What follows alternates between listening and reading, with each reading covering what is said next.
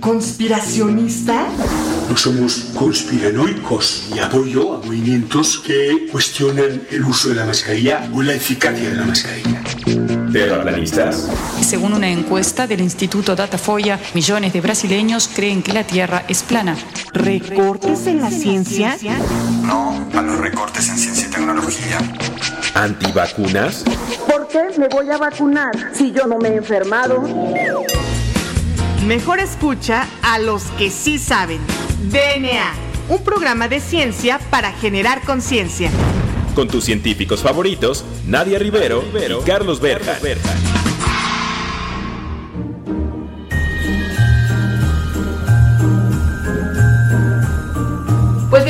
a DNA en este programa especial. Como ya saben, una tradición para Ciudadana 660 y para los jueves de DNA, tener en estas épocas navideñas un especial en donde nos dedicamos a hablar acerca de la ciencia en las fiestas navideñas. Y bueno, pues yo soy la doctora Nadia Rivero y me acompaña como en cada jueves el famosísimo doctor Juan Carlos Gómez Berjan. Juan Carlos, muy buenas tardes. Feliz casi Navidad. ¿Cómo te encuentras en este jueves de DNA? ¿Por qué no nos platicas pues un poquito de lo que vamos a tener para este especial? Eh, Hola Nadia, ¿cómo estás? Eh, hola a todo nuestro auditorio. Eh, estoy muy feliz en un jueves más de DNA y sobre todo un jueves especial porque eh, acostumbramos nosotros a hablar un poquito de ciencia, ciencia que está detrás de la Navidad y de estas fiestas. Entonces, bueno, hoy no es la excepción. Hoy vamos a hablar y preparamos un programa muy especial en donde vamos a hablar algunas cosas de la Navidad y de algunas cosas que rodean a la Navidad y que tienen también algunas características muy interesantes, pues diversas propiedades medicinales de algunas plantas o algunas cosas muy particulares que ahorita van a escuchar de el peso y la basura. Entonces, Nadia, ¿cómo ves?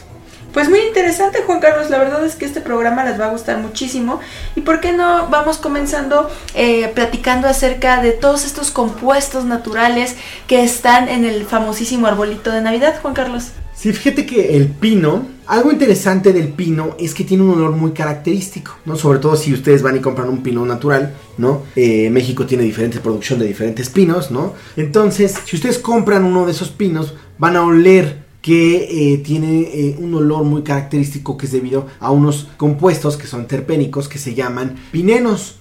Hay el alfa y el beta pineno, que esos tienen eh, esos nombres por sus características, cómo se distribuyen en el espacio, de una dirección en otra se les llaman alfa o beta, ¿no? Y eh, están presentes en la resina de estos árboles y en algunas de las hojas y las que le dan el, olor característico a el pino. Entonces, eh, ¿qué se sabe de estos compuestos o qué es algo muy interesante? A veces la gente dice, ay, es que tiene como cierta propiedad como expectorante, ¿no? Y como que estoy... Pues fíjate que eh, se le han atribuido muchas propiedades, sobre todo estos dos compuestos, a tanto al alfa como al beta pineno, que es, como les decía, son, monoterpenoides. No está nada más en estas plantas, en esta, en el pino hay en otras también, en otras especies, pero son muy, muy ubicuos en, en los pinos y en las diferentes especies de pinos. Entonces, ¿qué propiedades farmacológicas se les han demostrado? En los diferentes artículos, tanto a nivel in vivo como a nivel in vitro. Recuerden que es en diferentes artículos, toda esta es información científica que ustedes pueden ir a la red y eh, bajarla.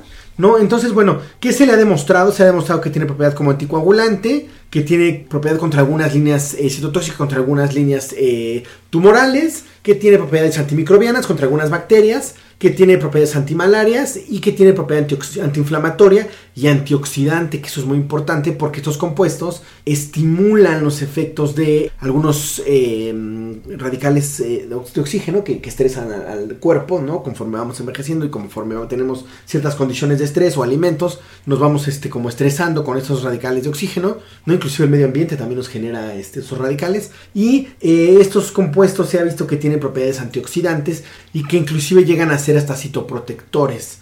¿no? O tener un efecto como ansiolítico, que es por eso lo que lo hueles el, el, el alfa pineno, el beta pineno, llegas al pino y como que te relaja, o si vas a un bosque también como que te relaja, estos compuestos. Entonces, bueno, esas son una de las características, o de los compuestos más característicos, y de los olores más característicos de la Navidad, Nadia, ¿cómo ves? Pues muy interesante, sobre todo porque como tú mencionas, toda esta información está muy bien documentada en artículos científicos, en revistas indexadas, eh, pues de alto impacto internacional. Y de hecho, bueno, el mecanismo molecular por el cual es que estos compuestos están teniendo efectos sobre nuestro sistema nervioso central es porque las estructuras que ya mencionaste tienen la capacidad de ser permeables ante la barrera hematoencefálica que protege a las neuronas del cerebro en general y bueno pues este va estos compuestos van a inhibir a las acetilcolinesterasas y van a dar como resultado pues que nos sintamos más felices, menos agotados y menos estresados. Qué interesante información nos acabas de dar Juan Carlos. Y bueno pues continuando en este tenor de, de las propiedades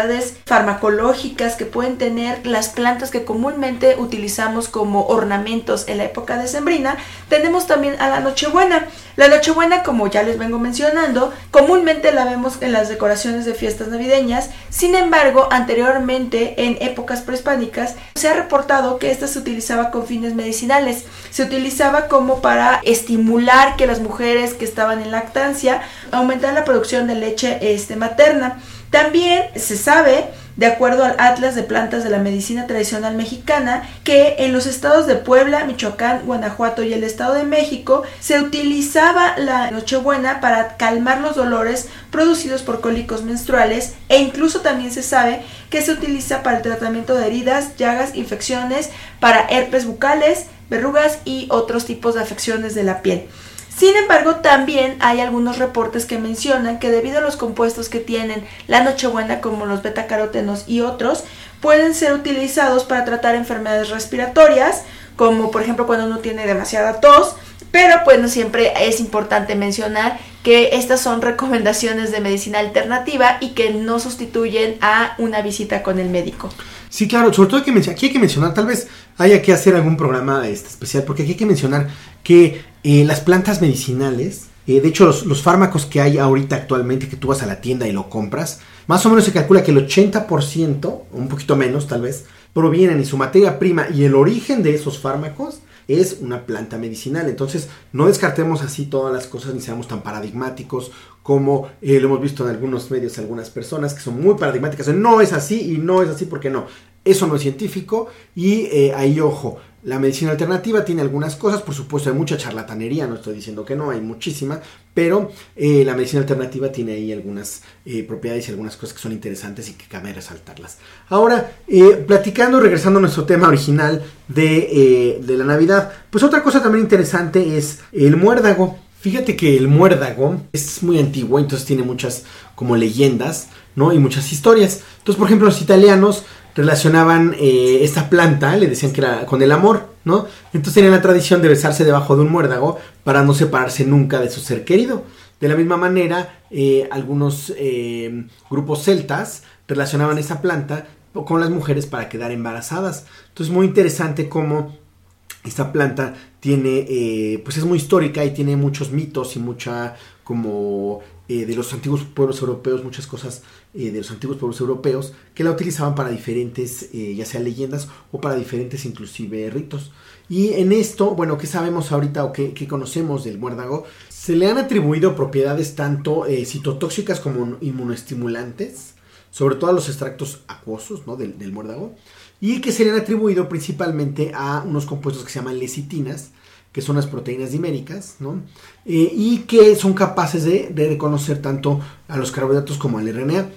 En este sentido, el extracto acuoso eh, se ha visto que reconoce a ciertos hidratos de carbono, que se une a ciertas eh, proteínas dentro de la célula, ¿no? Y que puede como modular ciertas enzimas que eh, le dan esas características inmunoestimulantes como citotóxicas. Particularmente se ha visto que se une una proteína que se llama VAX, ¿no? que contribuye a la muerte celular programada. Ya habíamos platicado de, esta, de este proceso en algún otro programa. Pero bueno, eso es más o menos lo que se sabe y lo que se ha visto, ¿no? De eh, algunas, pues algunos compuestos de los más característicos y los más importantes de esa planta y que se han demostrado esto, insisto, en, diferentes artículos científicos con eh, diferentes modelos experimentales.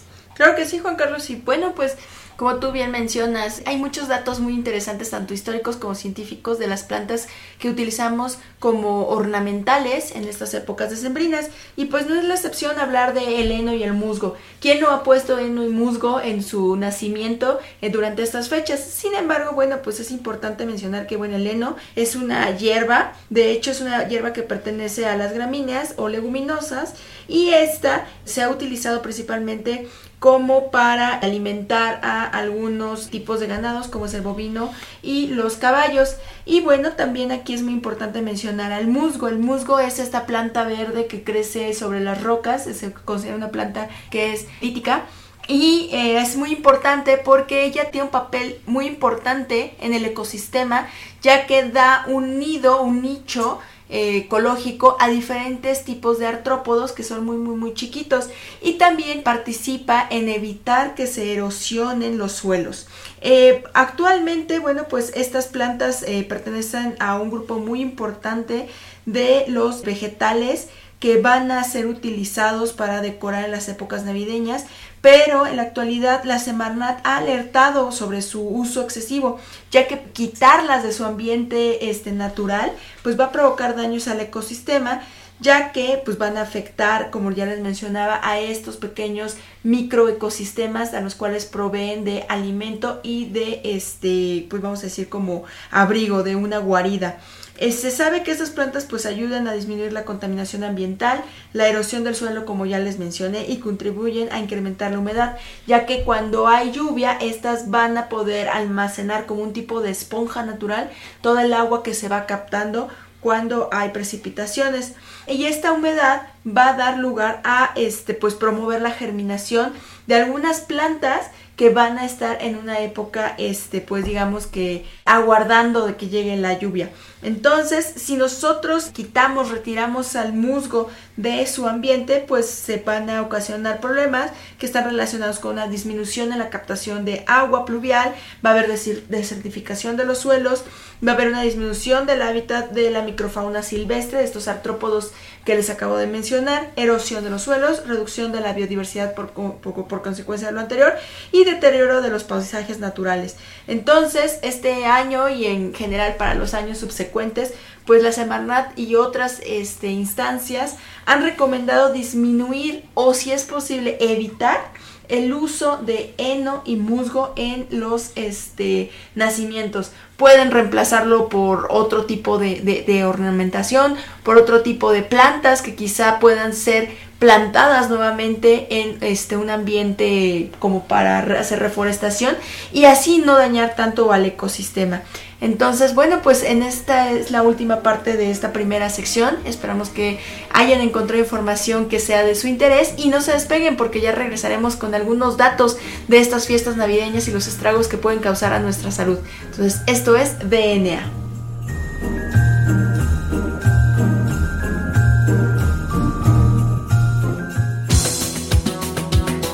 Volvemos en menos de lo que tus genes se traducen a proteínas.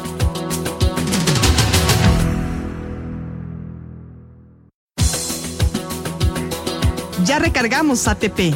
Continuamos.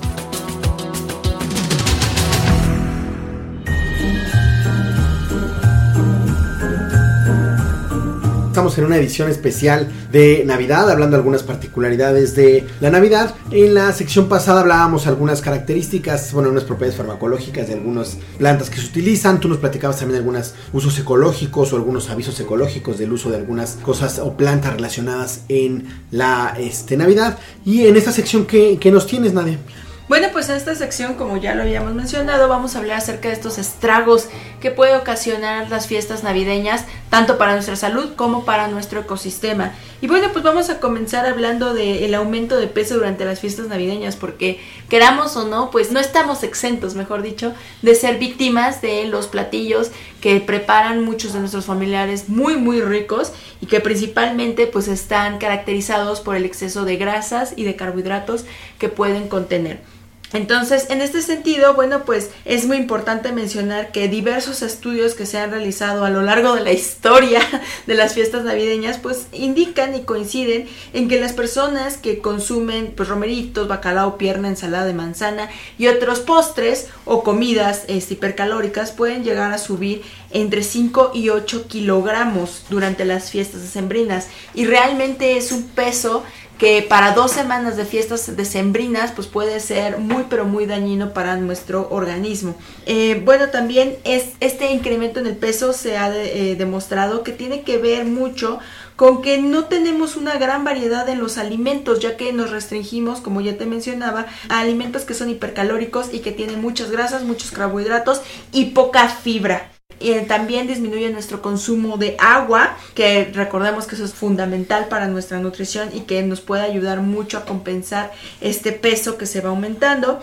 Entonces, bueno, pues lo que se recomienda y recomiendan muchos expertos es moderar el consumo tanto de bebidas alcohólicas como el consumo de azúcares y grasas que pueden estar contenidas en los alimentos. También hay que eh, cuidar cómo se preparan esos alimentos, evitar que tenga ya grasa lo que ya tiene grasa per se, evitar poner azúcar a lo que ya tiene azúcar y evitar el consumo excesivo de refrescos y jugos y así podemos pues ayudarnos a no aumentar tanto de peso, Juan Carlos. Sí, claro, porque luego dices, ah, no voy a comer el pastel, pero sí voy a tomar el chocolate y entonces como que da una falsa percepción de que estás como no ingiriendo tanta este, claro, Pero el pastel no puede ir solo, entonces te lo tomas con un pancito y bueno. Sobre todo, por ejemplo, lo de las bombas eh, de sodio también, que hay algunos jamones o algunas este embutidos que comemos en estas épocas y tienen unas cantidades de sodio tremendas.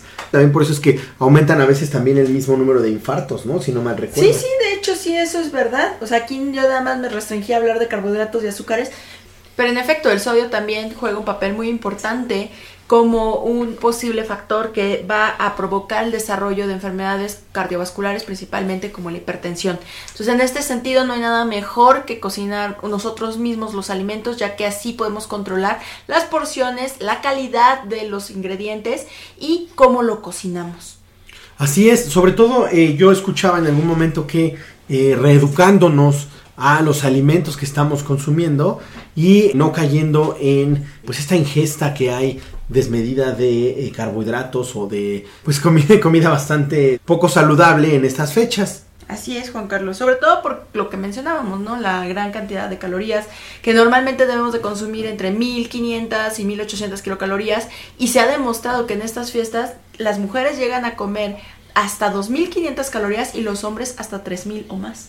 Así es, sobre todo, y es importante, eh, sobre todo eso tenerlo en cuenta, porque a veces como, ay, bueno, tengo, estoy enfermo y no debería de comer esto, pero bueno, es Navidad, ¿por qué no? Y recuerden que es nada más un día que puede dañar, pues, tu salud durante un periodo largo, como por ahí decían, cinco minutos en tu boca y para siempre en tu cintura. Entonces, bueno, seamos moderados y seamos eh, sabios e inteligentes al momento de comer y consumir nuestros productos. Y en ese sentido, Nadia, fíjate que yo quisiera eh, tocar un tema que, eh, bueno, es delicado porque la Navidad suele ser muy divertida, la pasamos muy felices con familia, pero hay una cara de la Navidad que no es tan amable, que es la del medio ambiente, ¿sí? Y en estas fechas eh, hay un aumento de la cantidad de residuos generados por regalos, por pilas, por fuegos artificiales o por uso energético de luces y adornos. Impresionante, fíjate, se calcula, por ejemplo, que en el Reino Unido, por ejemplo, un eh, una estadística interesante, en Navidad se desechan alrededor de 114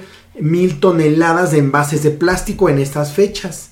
De hecho, en general se ha calculado que eh, cada año en estas fechas se desechan aproximadamente 100 millones de bolsas negras llenas de envases de juguetes y de envases de regalos. Que más de 21 millones de personas reciben un obsequio no deseado en Navidad, de los cuales el 5% de esos regalos llegan a la basura y son desechados. Después de eso, hay otra cosa interesante, fíjate, se calcula que durante el mes de diciembre, en general en el mundo, aumenta el número de residuos diarios un 30%, fíjate, y los residuos generados normalmente se elevan casi hasta 20 mil toneladas diarias de basura, lo cual se debe principalmente, o se ha atribuido principalmente, a la gran cantidad de compra de regalos que, eh, que cada uno de estos regalos viene acompañado de múltiples cartones o de la bolsa en la que va la bolsa, que a lo mejor lo envuelves en otra bolsa, ¿no? Eh, es importante que eh, seamos conscientes en, las, en la cantidad de regalos que vamos a dar, ¿no? Y en el tipo de regalos que vamos a dar y además en las envolturas de los regalos. Ahorita vamos a dar unos tips que por ahí aconsejan para eh, los regalos y para ser un poquito más amigables en esas épocas. Claro, justo de hecho esto es una llamada de atención muy interesante, sobre todo a la industria, que cuando empaqueta, por ejemplo, juguetes, es el juguete que por sí ya es de plástico, con alambritos de plástico, con una caja de cartón, con un empaque de plástico que protege al juguete. Más eso, súmale toda la envoltura, realmente sí tiene un impacto muy grande para el ecosistema, como tú bien mencionas. Así es, inclusive eh, eh, otra cosa interesante que hay que mencionar es que el aumento del uso de la luz se aumenta en estas épocas casi el 40% debido al uso excesivo de luces y eh, el uso excesivo de algunas este, iluminaciones para eh, esas fechas. Entonces, bueno, con esto el aumento eh, de emisiones de dióxido de carbono pues también se incrementa y el efecto invernadero, que es el que hemos estado mencionando ya en otros algunos programas, que es este incremento de hasta de un solo grado en la temperatura del ambiente, pues genera un daño no eh, al, medio ambiente, a las otras especies. Recordemos que no solo somos humanos, sino que hay muchas otras especies en el medio ambiente y que el incremento de un grado o de medio grado en el medio ambiente nos afecta no solo a nosotros, sino también a eh, otros organismos que son parte de la cadena ambiental y también que son parte del medio ambiente del, humano. Entonces, eh, algo interesante también es la cantidad de comida que ingerimos. Por ejemplo, se ha calculado que se consumen entre 10 millones y 5 millones de eh, pavos y entre 250 eh, eh, millones y 370 millones de botellas de cerveza o de latas de cerveza. Entonces, bueno, sí, sí les, le entramos duro a la cerveza y a la comida rica en, sales en estas fechas, ¿no? Y algo interesante también es, fíjate, son los gastos. Se calcula que en, en regalos no deseados, eh, hay más o menos un gasto de 700 millones de dólares a nivel eh, mundial, ¿no? En regalos no deseados, siendo más o menos entre 26 y 30 dólares de eh, regalos no deseados por casa. Y que también gastamos más o menos un billón de dólares en general en comida. En sí, y realmente o transformando eso al impacto que tiene sobre el ambiente es muy alarmante, ya que como mencionabas, pues tantos billones de latas que realmente se van, no van a ser reutilizadas en su totalidad, pues sí van a representar un impacto negativo para el ambiente. Claro, y por ejemplo otra cosa que también hay que tomarla en cuenta, porque tenemos que reeducarnos en ese sentido, todos en general, yo me incluyo, eh, es la ropa. Se calcula que más o menos por casa 3 kilos de ropa se adquieren en estas fechas, que eh, muchos de ellos no se reutilizan y terminan también en la basura. Recordemos que también la ropa es también un problema que no se ha mencionado mucho, pero que también es un problema de contaminación por la cantidad de ropa. Recuerden, cada temporada que se va sacando en cualquiera de las tiendas, desde las más finas hasta la más, este, eh, digamos, económica, es, es eh, se tira la otra y entra la nueva y se tira la otra y entra la nueva y pasan por un proceso de producción con agua, que utiliza mucha agua, con, que utiliza muchos tintes y eh, la misma ropa per se que también eh, se vuelve basura. Entonces, Nadia, ¿por qué no nos dices algunas ideas que, bueno, son ideas a final de cuentas, que, pero que pudieran ser amigables en estas épocas con el medio ambiente? Claro que sí, Juan Carlos. Bueno, pues podemos comenzar por evitar pedir envolturas para los regalos. Y siempre hay opciones ecológicas para poderlo realizar también este pues hacer árboles ecológicos porque el consumo de estos pinos de, la, de, de, Navidad tiene un impacto muy importante para el ambiente ya que aunque algunos provienen de estos campos en donde se dedican a plantar pinos bueno pues estos van a provocar a la larga daño a la tierra porque son monocultivos al fin de cuentas no eh, también se recomienda que se modere la cantidad de luces que se utilizan en la decoración de nuestros hogares y también este, pues se recomienda eh, tratar de usar lo menos posible vasos y cubiertos desechables. Si recuerden, todo esto no es para que anden, o sea, no, no se imaginen un hippie este, haciendo este, cosas de, cartón, no. Ustedes pueden ir a la tienda y buscar qué es lo que está, ahí traen las etiquetas, qué es lo que viene de material reciclado, o simple y llanamente eh, con una, a lo mejor eh, disminuyendo la cantidad de luces, o haciendo una decoración, reutilizando la decoración de otros años, ya aportan a la ecología. Entonces, pues esperamos que este programa les haya sido de mucha utilidad y que tengan unas excelentes fiestas navideñas. DNA les desea lo mejor para esta feliz Navidad. Pues así es, de parte de DNA y del equipo también de Ciudadana, les deseamos una feliz Navidad. Agradecemos a Claudia Flores por su estupendo trabajo como productora. Yo soy la doctora Nadia Rivero. Yo soy el doctor Carlos Berjan. Y esto fue DNA.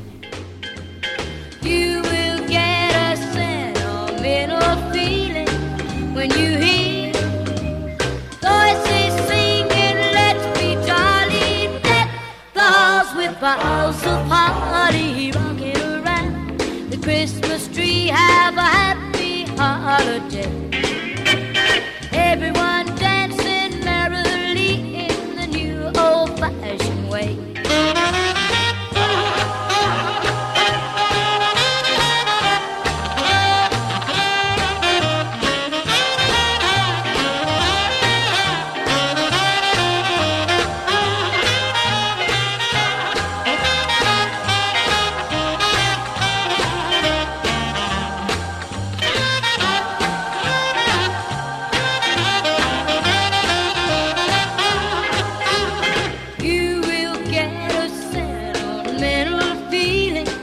when you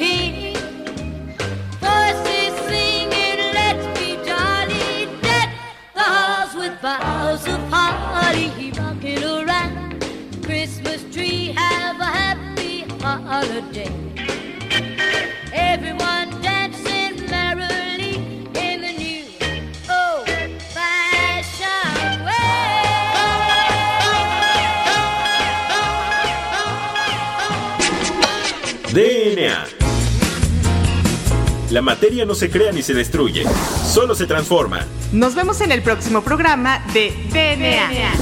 Un programa para generar conciencia.